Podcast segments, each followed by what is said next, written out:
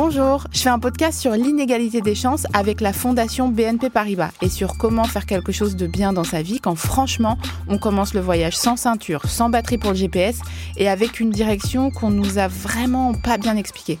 À chaque épisode, je reçois quelqu'un qui s'est illustré et pour celui qui va suivre, on est allé jusqu'à Cannes pendant le festival pour rencontrer Caroline Sénéclose. Allez, moteur demandé, action Vous avez capté. Il y a des Carolines qu'on a direct envie d'appeler euh, Caro, Caribou ou Carrot Cake, mais pas trop mon invité, Caroline Sénéclose, qu'on a envie d'appeler Caroline Sénéclose tout du long parce que son activité force la dénomination complète et la curiosité. La personne qui me regarde dire ce texte, Caroline Sénéclose donc, est née en Italie et Ellipse, en 2015, elle crée le projet Moteur avec un point d'exclamation, c'est très important. Une association qui a pour clients les jeunes de 14 à 22 ans, issus principalement des réseaux d'éducation prioritaire et des zones rurales. Les petits, qu'est-ce qu'ils font? Ils sont invités à produire et envoyer une vidéo d'une minute trente faite avec leur tel pour dire merci à quelqu'un qui les inspire. Et à la fin, les gagnants remportent un extrême makeover comme à la télé qui commence par un séjour au Festival de Cannes. Et d'ailleurs, la promotion de cette année arrive en fin de journée parce que, ah oui, on est euh, à Cannes, cet épisode est enregistré depuis le festival. Caroline Sénéclose, salut. Salut Sophie Marie. Ça va? Très bien. Super. Ils arrivent euh, comment les petits quand ils descendent du train pour aller à leur premier festival de Cannes? Eh ben ils descendent du train. Et mhm. ils sont émus, bien évidemment. Ils sont déjà, il faut se dire que quand ils montent dans le train à Paris, ils sont tous arrivés à Paris d'un peu partout. Donc il y a 25 jeunes qui représentent notre France dans, toute sa diversité euh, géographique déjà, et puis évidemment euh, sociale et culturelle. Et ils sont, euh, ils ont la banane, et c'est comme ça qu'on va les retrouver tout à l'heure à la gare à 19h. Et surtout, ils vont peut-être voir leur visage en poster affiché euh, dans la gare de Cannes, parce que lorsque nous, on est arrivé euh, un peu plus tôt ce matin, on a vu des portraits de jeunes avec des petites punchlines en dessous. Euh, il y en a un qui disait, je crois, moi j'avais la flemme, mais en fait je l'ai fait, j'ai bien fait de le faire, je crois, enfin un truc de cet acabit-là. Donc j'imagine que c'est un premier choc pour eux. ils s'attendent à recevoir carrément toutes les distinctions du festival lorsqu'ils arrivent. Enfin, ils ont déjà gagné pour eux, quoi. Ouais, ils ont gagné. On, les met en garde quand même. On leur dit que, en fait, ils n'ont pas encore tout gagné. Ils sont en chemin. Ils sont en train de gravir la montagne et on va les accompagner.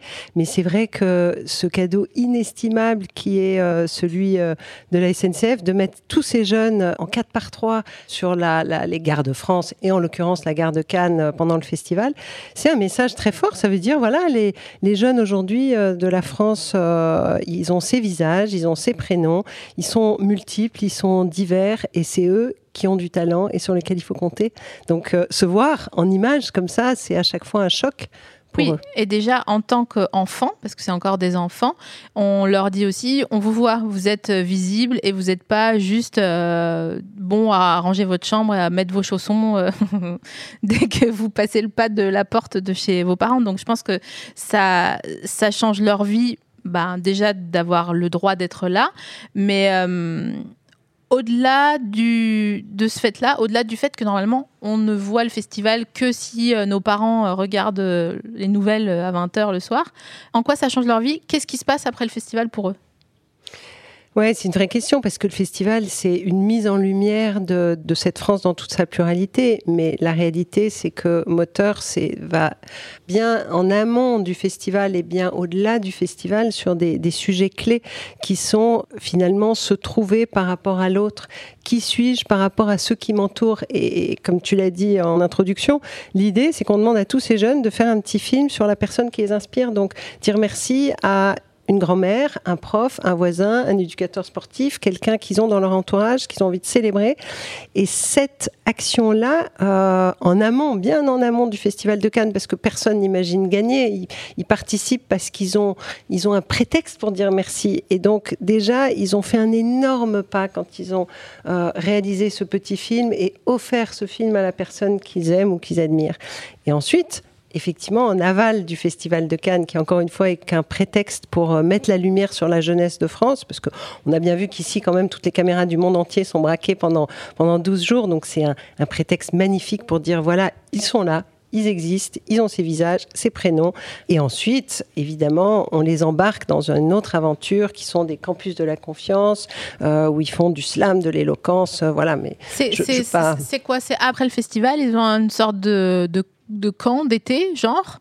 Et en gros, c'est comme euh, un, une semaine de, avec un conseiller d'orientation, sauf que cette fois-ci, le conseiller d'orientation, il n'est pas lui-même en train de divorcer et dans un CDI où il y a de la moquette.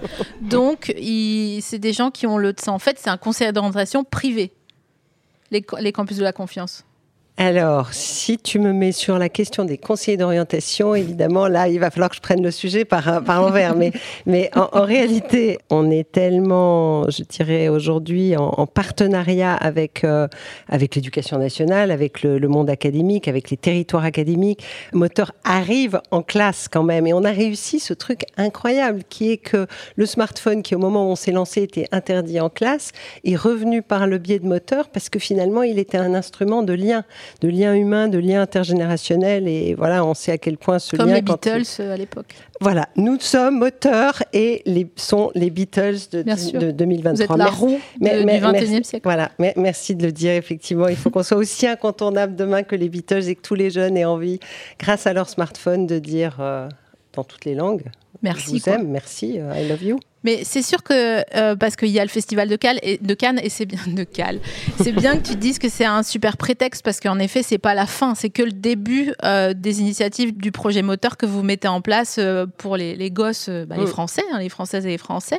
donc il y a ces campus de la confiance où ils apprennent à prendre la parole en public, à slammer, à ils font aussi un peu d'expression corporelle. moi j'aurais jamais osé faire une, une chose pareille. Mais personne n'ose. Incroyable. Si là on se dit venez on danse sur je sais pas Florence and the Machine on va être tous là engoncés aux, entournures, on va transpirer, on va être mal. Et eux, comment, comment vous arrivez à les, à les mettre bien, quoi?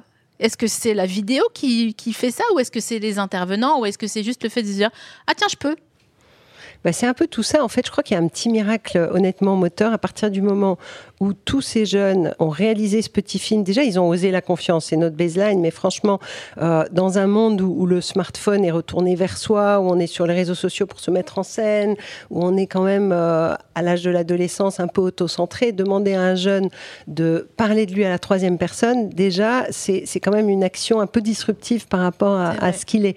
Vous Donc, avez comme parrain Alain Delon, d'ailleurs. Pardon, je regrette. je regrette là, là, on ça. là, on n'arrive plus à, rebondir de façon totale. Oublie. Donc, effectivement, ils disent je, mais ils disent je à travers euh, ce qui les inspire et, c'est beau de voir ça. Mais toujours est-il, tu m'as, tu m'as déconcentré. Ah bah ça, c'est sur ça que j'ai fait ma carrière. C'est normal. je suis désolée. Euh, ils disent merci à quelqu'un et c'est un petit miracle à travers le campus de la confiance de pouvoir sortir de sa pudeur pour se rendre compte que être autocentré en étant adolescent, c'est un peu la moindre des choses, mm. mais que ça peut mener vers euh, ben, en fait, un désir, une curiosité, puis l'art. Donc c'est mm. quand même ça qui nous porte. Enfin, pardon, je fais la réponse à ta place parce que je, je suis trop excitée par ce projet. Non, écoute, j'ai retrouvé le fil de ce que je voulais dire. Ce que tu dis est très juste, mais ce que je dirais, c'est qu'à partir du moment où ils ont tous fait ce petit film, ils ont quelque chose en plus en eux qui euh, fait qu'ils ont en effet oser cette confiance de témoigner, de témoigner de, personnes autour d'eux qui sont peut-être euh, vraiment pas, euh, j'irais, belles à voir dans le sens, une grand-mère qui a Alzheimer, euh, en général on n'en parle pas, mais quand il s'agit de dire je t'aime à quelqu'un pour lequel on a de l'estime et de l'inspiration, mais finalement on, met en scène des, mhm. personnes qu'on ne voit pas dans la vraie vie de nos médias. Donc ça c'est très important. Et donc ils ont ensemble ces 25 gamins qui ont entre 14 et 22 ans, donc certains sont plus des gamins, mais, mais cet ambitus d'âge est important parce que ce qui les rapproche, c'est qu'ils ont cette incroyable capacité à dépasser leur peur. C'est vrai qu'il y a, c'est juste une petite remarque. Je me souviens en étant petite, pour une raison, je sais plus laquelle, mais j'ai eu l'opportunité d'aller dans les coulisses d'un petit théâtre. Enfin, c'était même pas un théâtre, ça devait être une, une MJC euh, par chez moi là-bas. Et le fait d'être de l'autre côté, c'est là que j'ai compris que je voulais faire ce travail-là et que je voulais pas être dans la salle. Enfin, si, très bien, super, deux fois par an, quoi. Mais sinon, moi, je voulais être sur la scène et c'est vraiment par un malentendu. Et donc, j'ai l'impression que toi, tu crées avec cette association le malentendu qui euh, fait que les gens euh, finissent par être, que c'est entendu que c'est OK qu'ils soient là, quoi. Donc, c'est ça qui, qui change tout. Le fait que il y ait euh, un suivi dans les écoles, des jeux de plateau avec le Serious Game. Serious Game du, projet moteur. Donc c'est un jeu de plateau qui est diffusé dans les écoles. Et euh, donc du coup, euh, comment ça se passe euh, pour cette initiative Labs Class C'est tout au long de l'année, j'imagine. Oui, c'est tout au long de l'année. Et là, c'est vraiment dans des collèges de l'éducation prioritaire, dans ces classes assez fragiles entre le collège et le lycée, dernière classe de collège, où effectivement la question de la confiance en soi est tellement importante et on travaille sur leurs valeurs, leurs qualités. ils repartent avec un diplôme et ça c'est très joli parce que finalement, c'est un de leurs premiers diplôme. Mhm. Il, est, il, n'a de valeur que le cœur qu'ils y mettent, mais ils mettent beaucoup de cœur dans cet exercice. Et en gros, à travers deux heures de jeu de plateau qui pourraient ressembler au Monopoly ou n'importe quel jeu de plateau, on travaille sur leur qualité, à la fois ceux qui s'autorisent à, s'attribuer et puis ceux que leurs camarades leur attribuent. Et donc, ils repartent avec un diplôme qui célèbre leur générosité, leur curiosité, etc. Et ils leur importent chez eux, chez leurs parents, en disant, regarde, ce diplôme, on me trouve à la fois, euh, euh, voilà, tel telle, telle, qualité qui sont pas en général les qualités qui sont célébrées sur un bulletin scolaire. Faut caché mhm. quand même. C'est pas, on dit pas, ce garçon est particulièrement généreux, mais il doit améliorer ses notes en maths. Donc, euh, donc repartir de l'école en disant, ben voilà, je suis généreux, attentif aux autres, et euh, c'est quand même, euh, ça fait partie aussi. Et, vraiment, je, suis très reconnaissante à l'école de nous ouvrir leurs portes sur toutes ces soft skills qui, qui sont encore un tout petit peu pas mises en avant. Oui, on va le dire comme ça. Non, mais c'est vrai qu'ils n'ont pas le temps en fait. Mm. Les pauvres à l'école, c'est déjà, c'est déjà cool, je trouve D'ailleurs, je voulais te demander si ça avait été dur d'entrer dans les écoles. Bah, d'entrer physiquement dans les écoles, non. non, mais ok. non, très oh, honnêtement, non, très, honnêtement, d'entrer à l'éducation nationale, le premier jour où tu as un rendez-vous rue de Grenelle pour exposer ton projet, euh, toutes les portes s'ouvrent pas immédiatement. Mhm. et, il faut montrer qu'effectivement, l'exemplarité, les vecteurs de confiance en soi que sont l'admiration, etc., sont peut-être euh, des choses qui seraient à, creuser de façon beaucoup plus naturelle. Et, et, moi, je suis très reconnaissante à ceux qui ont cru et qui à un moment donné m'ont dit, mais j'avais demandé, j'ai dit, je voudrais travailler sur le territoire le plus difficile de l'éducation nationale euh, pour voir et, éprouver ce projet. Et bah, ils m'ont pas envoyé dans les Vosges, mais ils m'ont dit euh, il faut aller dans les Hauts-de-France. Et j'ai dit bah, très bien. Et là, j'ai rencontré une magnifique rectrice, Valérie Cabul, qui dirigeait l'académie d'Amiens et qui a dit mais évidemment, dans les pays anglo-saxons, on parle d'inspiration, on parle de tout ça. Et, dans, dans, nos vieux pays, on ne parle plus d'inspiration. Il faut remettre l'inspiration. Et elle m'a ouvert concrètement les, les, portes des écoles. Donc, euh, et qu'est-ce qui toi Qu'est-ce qui, toi, t'a donné l'idée, justement? Est-ce que c'est une inspiration anglo-saxonne ou est-ce que c'est un sacerdoce dont tu vas me parler en parlant de tes fêlures? Tu peux, tu peux les slammer si tu veux. Écoute, euh, non, sacerdoce, c'est quand même un petit peu fort, peut-être. Je dirais que c'est un, Ce qui me meut, c'est vraiment. Euh, à la fois la tristesse ou presque la rage de voir qu'on n'arrive pas à vivre ensemble. Donc ça, c'est un vrai moteur pour moi, cette euh, certaine forme de colère. Et puis c'est aussi le fait, oui, c'est vrai, d'avoir euh, grandi dans des pays anglo-saxons, d'avoir grandi euh, à l'étranger, dans des univers où, finalement la mixité sociale était naturelle, et de me dire, c'est possible. Donc puisque je l'ai vécu enfant, pourquoi est-ce que je n'arriverais pas à le recréer ici? Mais bon, c'est possible, mais c'est quand même, c'est quand même la, la route est ardue. Ok, pousse c'était quoi ton enfance et est-ce que tu avais une tante préférée? Une tante? T'as vu ça où? Alors mon enfance, bah, mon enfance a été heureuse. Elle était euh, dans nombreux pays. Euh, j'ai vécu euh, en Europe, dans différents pays. Tu as dit que je suis née en Italie. J'ai passé beaucoup de temps aux États-Unis, à Washington, en Afrique du Sud. Pour quelle raison Tu étais woofer quand tu étais enfant ou tu... J'étais quoi? Woofer, tu sais, les gens qui vont dans les ah fermes. non, ouais, oui, non, je dormais sur le canapé de mes parents qui, eux, bougeaient beaucoup. Qu'est-ce qu'ils faisaient tes parents? Oui, j'étais diplomate. Diplomate, pas l'épithète, le, travail. Genre, c'est pas toi, t'es diplomate. Ils étaient diplomates. Oui, ils étaient quand même diplomates dans la vie aussi, mais, euh, mais c'est, en tout cas, c'était le métier de mon père. Et donc, euh, voilà, je voyageais au gré de ses affectations euh, dans ses valises. Et c'est, la vie qu'on a quand on est enfant de diplomate. Et honnêtement, il y a quelques ruptures parce qu'on part, on n'a pas choisi, mais et on arrive, on n'a pas choisi non plus d'ailleurs, mais au moins on a une faculté d'adaptation qui fait que où qu'on vous pose, parce que c'est vraiment ça, on arrive dans une école en février, et voilà, et puis il faut faire son oh, trou. Février. ouais. De troisième trimestre Ouais, ça arrive. Ouah, chaud. et on n'a pas du tout les codes et on n'a pas du tout le niveau parce qu'en général on arrive d'une école moins bonne et tout. Et donc il faut, voilà, on, apprend à, à, Mais en tout cas, c'est pas pour parler de moi, mais pour dire que cette expérience-là nourrit sur le fait que c'est possible et qu'on n'a pas une plus grande richesse dans la vie que la différence de ceux qui nous entourent quelle qu'elle soit, différence de peau, de culture, de milieu, de tout. Et c'est ça qui nous enrichit.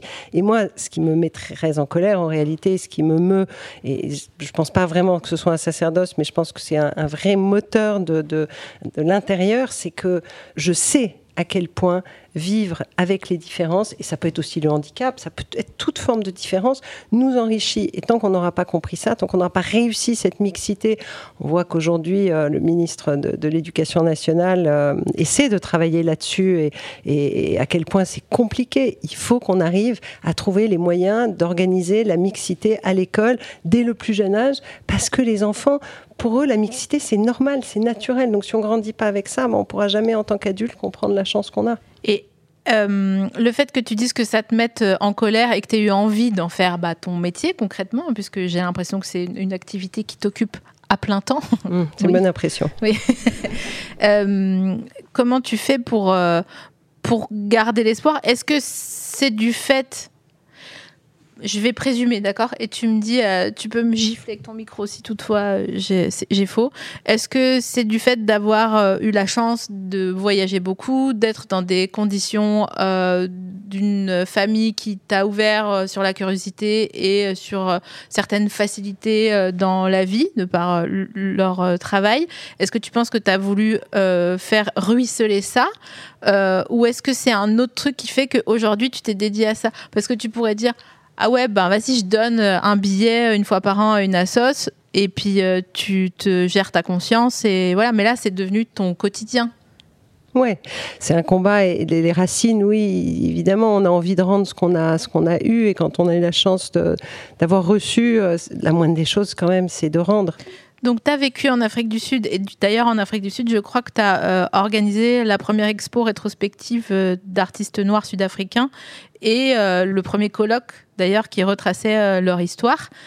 Après, tu as travaillé, je crois, dans la, dans la pub, un peu? Ouais, enfin, oui, oui, de, à Time Magazine, dans la partie web pub. Donc, tu as vécu dans des milieux qui étaient hautement euh, cyniques, euh, euh, cadrés, compétitifs. Est-ce que c'était une nécessité pour toi que de t'adresser directement à des gosses pour, comme dirait Médine, faire des enfants forts plutôt que de réparer des adultes cassés? est-ce que c'était. Enfin, je sais pas comment dire, il n'y avait pas vraiment de question, mais genre, je suis un peu fascinée. Moi, je sais pas si j'étais en syndrome prémenstruel quand j'ai regardé les vidéos des gosses euh, la semaine mmh. dernière, mais j'ai pleuré 75% euh, du temps parce que, en effet, je me disais, mais on est con de pas dire euh, aux gens à qui on a envie de dire merci, de leur dire merci. Donc, est-ce que toi, tu le fais déjà dans ta vie et est-ce que arrive à slalomer dans ces milieux. Bah là, on est Festival de Cannes, donc en termes de milieu compétitif et cynique, euh, c'est quand même, c'est quand même pas mal. Là, on est entre nous, on est tranquille, mais quand on va descendre dehors sous le cagnard, ça va être une autre histoire.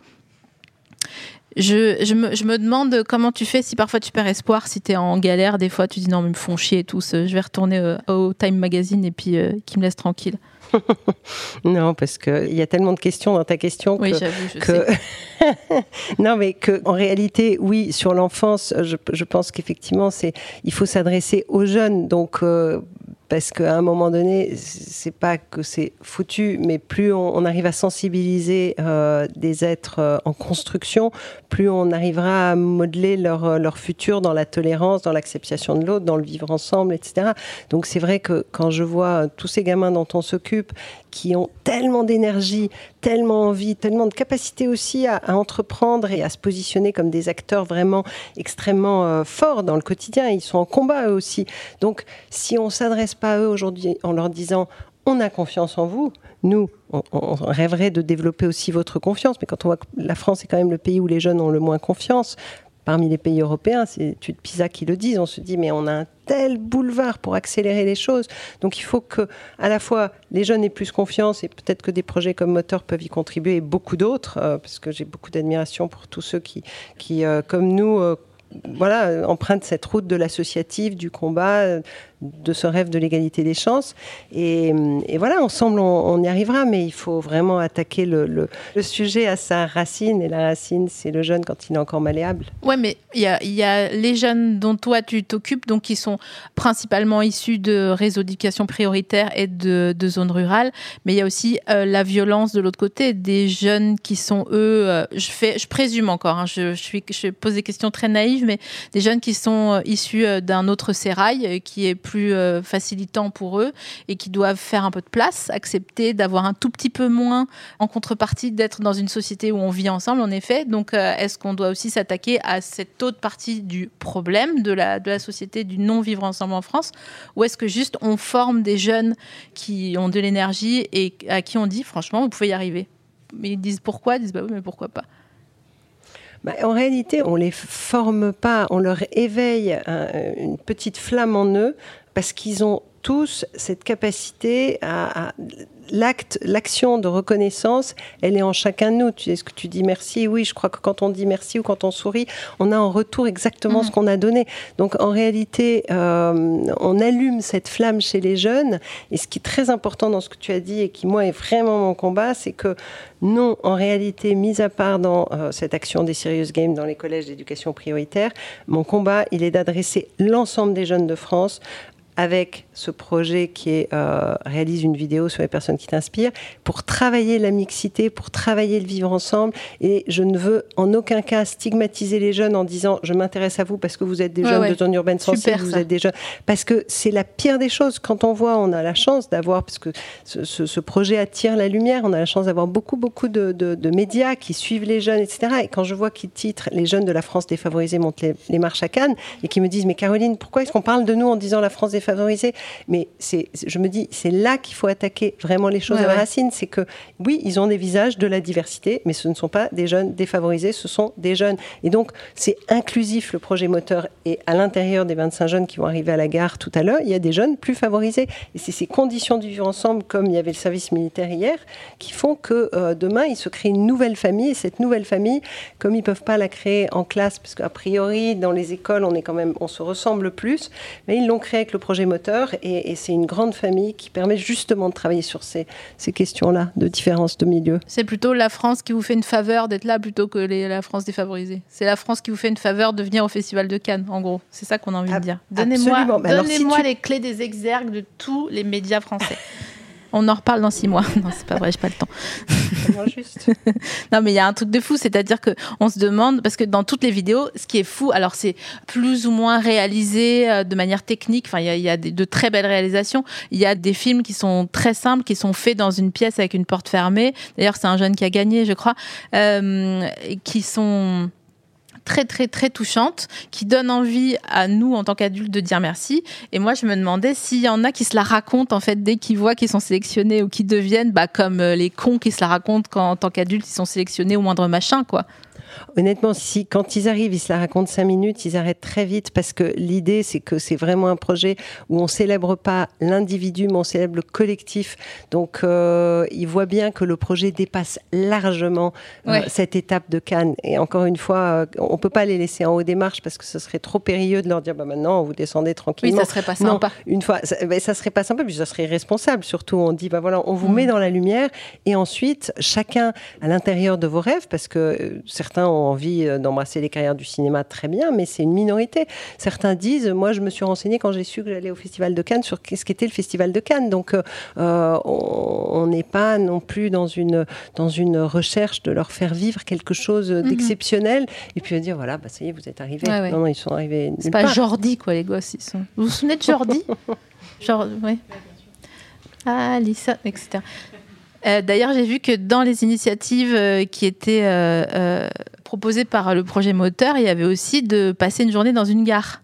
Hum dans les coulisses d'une gare. Donc, comme ben ce que je disais sur les coulisses d'un théâtre, il peut y avoir aussi des vocations de métier mais oui, et, c'est ça qui est joli, c'est qu'effectivement tous nos partenaires euh, comme ça euh, euh, proposent de visiter leur entreprise ou la ou la et ça aussi c'est je veux dire se définir aujourd'hui dans ces métiers demain, c'est tellement compliqué. Donc euh, on a cette, cette grâce d'avoir autour de nous des anges gardiens qui sont des, des mécènes, euh, parce qu'en effet, euh, il n'y a qu'avec nos mécènes qu'on arrivera à, gravir plus haut la, montagne. Et ces mécènes qui ouvrent leurs portes, comme BNP Paribas et comme d'autres, pour dire, ben voilà, aujourd'hui, l'entreprise doit recruter des jeunes et doit recruter des jeunes avec, avec la force de cette jeunesse, engagée, plurielle, talentueuse. Mais ça, c'est inouï pour eux. Est-ce que c'est toi qui allé au charbon pour euh, tous les partenariats avec toutes les entreprises euh, que ce soit la SNCF, il y a aussi euh, TF1 où ils peuvent passer un peu de temps. Il y a des, il y a enfin plein de studios, enfin plein de coulisses de grandes entreprises. Comment tu fais? Tu dis, tu as, un réseau ou tu as, passé des coups de fil, tu avais des cartes? ah, J'aurais bien aimé avoir des cartes et, et les numéros de téléphone, non, bah non, je fais comme tous les entrepreneurs sociaux. Euh, tu, as un rêve, tu le portes, et, voilà, tu vas rencontrer des gens, ils te font confiance. Et voilà, oui, cette question euh, du mécénat et de la, complexité à, porter des projets pour les faire financer, euh, c'est en général en équipe évidemment qu'on fait ça, parce que moteur, ça se fait pas tout seul. J'ai eu ce projet dans le cœur, et puis après j'ai une équipe qui m'accompagne et qui fait que ce projet aujourd'hui avance et marche. Mais ouais, on est, on est, on est tous dessus. Toi, tu as commencé, à, quand tu as eu ce projet, tu étais à l'Observatoire de la diversité euh, au CSA, c'est comme ça que ça s'appelle? Oui, ça s'appelait l'Observatoire de la diversité du CSA. C'était animé par une femme exceptionnelle qui était un, modèle inspirant pour beaucoup et qu'il reste, mais Mona Interman, reporter de guerre, euh, voilà, une femme qui a pris des risques, euh, qui avait cette, cette, idée de combattre pour la diversité, mais vraiment cheville au corps mhm. et, et, à l'intérieur de son cœur. Et elle venait de l'île de la Réunion, elle a une enfance difficile et c'était une vraie combattante. Donc c'est vrai que son exemple aussi m'a donné envie de monter moteur en l'adossant au CSA. Euh, elle m'a proposé, c'était très très généreux de sa part. C'est hyper sympa. Bah, d'avoir fait ça. Mais c'était non, mais non seulement c'était sympa de l'avoir fait, mais c'était hyper utile puisque Mémona, elle allait voir les patrons de chaîne et elle disait voilà aujourd'hui il faut de la diversité sur les écrans et, euh, et voilà avec son doigt comme ça pointé, je pense qu'ils s'en souviennent tous encore en disant nous voulons de la diversité sur nos médias, nous voulons que la société française soit représentée. Euh, et il suffit pas de cocher des cases, il faut qu'on le voit à l'écran. Hmm. Et comme, euh, comme tu sais, sur les réseaux, quand tu fais une, une story euh, pour vendre un machin, admettons, on dit qu'il y a 1% de gens qui subscribent, quoi, qui adhèrent, qui achètent le truc que tu que essayes de vendre. Est-ce que c'est pareil? Est-ce que tu vas voir genre 150 fondations et tu as 1,5 Attends, 1% de 150. Bon, bref, vous avez compris.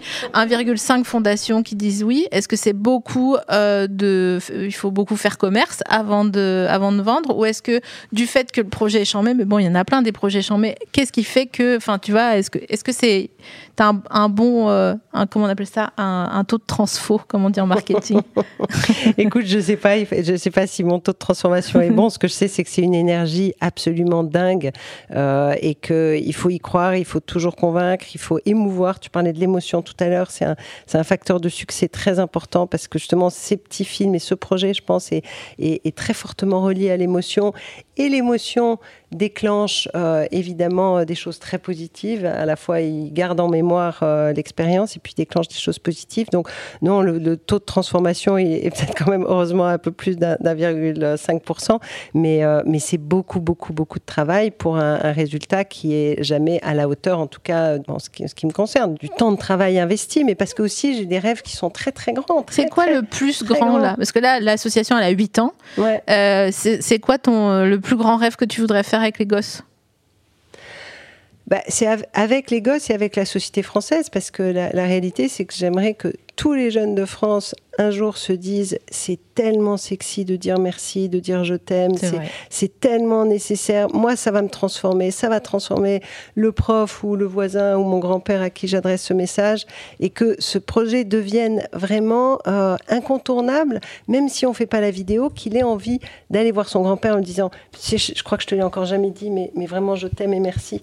Donc ça, ça, c'est la première chose. Parce que Boris Cyrulnik, qui nous accompagne sur ces réflexions-là, qui est ce grand spécialiste évidemment de la résilience, etc., il atteste de ça. Et il le dit avec une telle profondeur. Il dit aujourd'hui, tous les jeunes qui disent merci et qui disent je t'aime sont gagnants. Donc nous, on a les lauréats, on a beaucoup d'autres gagnants, etc. Mais on est tous gagnants à dire je t'aime. Il dit même, je le cite, dans le cerveau, ce qui active la mémoire, c'est l'émotion. Ainsi, c'est par l'émotion provoquée par chaque parole reconnaissante des jeunes que la société sera en mesure de garder au fond de son cœur cette vitale fraternité. Ce sont ces mots. Ça me fait penser que j'ai toujours cette anecdote. Un jour, j'ai dit je t'aime à ma grand-mère, elle m'a répondu pourquoi pas? Mais ça, c'est qu'elle était touchée au max. Ouais, vraiment. Évidemment. Dans sa tête, il y avait, tu sais, comme Benny Hill à l'époque quand il faisait le. C'est bon, bref. C'est. Mais, euh, toi, quand tu l'as dit je t'aime, qu'est-ce que tu as ressenti? Oh, j'étais gênée. Je voulais qu'elle le sache, mais je préférais lui faire une tarte pour lui dire, tu vois, chez nous on fait ça, on fait. Euh, c'est Dino, c'est un autre rappeur qui dit, euh, chez nous nos parents ils s'excusent pas, ils nous font à manger pour dire pardon. C'est vrai. Donc tu vas avoir plein de jeunes qui vont te ramener qui un lapin, qui une tarte aux pommes là à la gare, tu vas voir pour te dire merci à toi.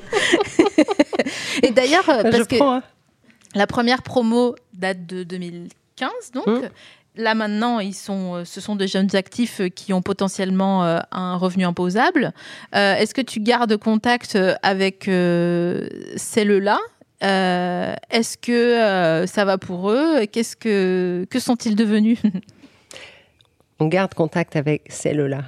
absolument, bien sûr. Mais je dirais que la, force de moteur, c'est qu'on a vraiment constitué une vraie famille. Mhm. C'est eux qui, en premier, ont parlé de famille. Euh, et, et, 2017, qui était à l'époque présidé par Abdel Malik, J'en parle parce que tu parles du rap et cette année c'était Oxmo Puccino. Euh, et tous nos présidents du jury sont vraiment montés dans le train et dans la famille. Ils y sont encore avec une force incroyable. Chaque fois que j'ai besoin d'eux pour s'adresser aux jeunes, ils sont là. Et donc, oui, absolument, on sait ce que tous nos jeunes, nos entre guillemets jeunes sont devenus. on sait ce qu'ils sont devenus, on sait qu'ils collaborent, on sait qu'ils ont euh, cette force aujourd'hui de faire partie d'un collectif, euh, collectif moteur, qui ont tous dit merci, je t'aime à des gens qui les inspirent, qui ont vécu des expériences similaires et, qui co-créent des projets ensemble. Et voilà, et quand je les revois à chaque fois qu'on fait des lancements ou autres, ils sont là, les 2017, les 2018, les 2019. Euh, voilà, je suis super fière d'eux parce que je me dis, ils ont osé et, aujourd'hui, ils sont tous des adultes et, euh, et, ils sont ambassadeurs aussi. Ils aident les jeunes. Beaucoup, on a un dispositif d'ambassadeurs dans leur quartier, dans leur village, dans leur, dans leur montagne, dans leur ville. Et, ils vont prêcher la bonne parole de moteur et dire, ils retournent dans leurs écoles et ils disent, mais soyez moteur parce que vous allez voir, ça transforme la vie de dire merci, de rendre hommage. Et donc, ils sont, ils sont nos meilleurs euh, liens sur le territoire en Ce réalité. Ce sont des euh, et des mairesses de la Dark Kitchen en fait. Absolument. Ils ont une écharpe tricolore euh, au moteur. De moteur. Il n'y a pas marqué feu dessus, sinon ça serait bizarre. Euh, Caroline, tu as dit l'égalité des chances. Je pense que c'est un mirage, mais on tend toujours vers le mirage. Et je trouve que c'est une très belle phrase qui va conclure cet épisode. Je te remercie d'avoir euh, été avec moi. Franchement, j'ai serré mes pieds parce que ça me donne envie de faire plein de trucs. et merci pour cette initiative. Et franchement, je vais redire à ma grand-mère que je l'aime. Elle a 100 ans et demi, donc il faut que je me, faut que je fasse maintenant. lui urgemment et fais même une petite vidéo pour lui dire que tu l'aimes. Et puis disons à tous les gens qu'on aime avant qu'ils soient plus là, vraiment qu'ils ont compté pour nous et qu'ils comptent. Je vais pleurer. Merci. Merci Sophie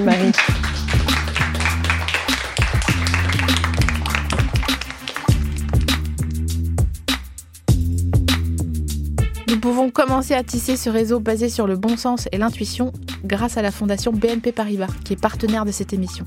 Alors vous qui écoutez, ceci est un épisode de classe, parce qu'on a voulu nous classer, parce qu'on a la classe, parce qu'on en a sauté une, ou qu'on est tellement stylé qu'on peut facilement nous qualifier de déclassé sans que ça fasse cliché.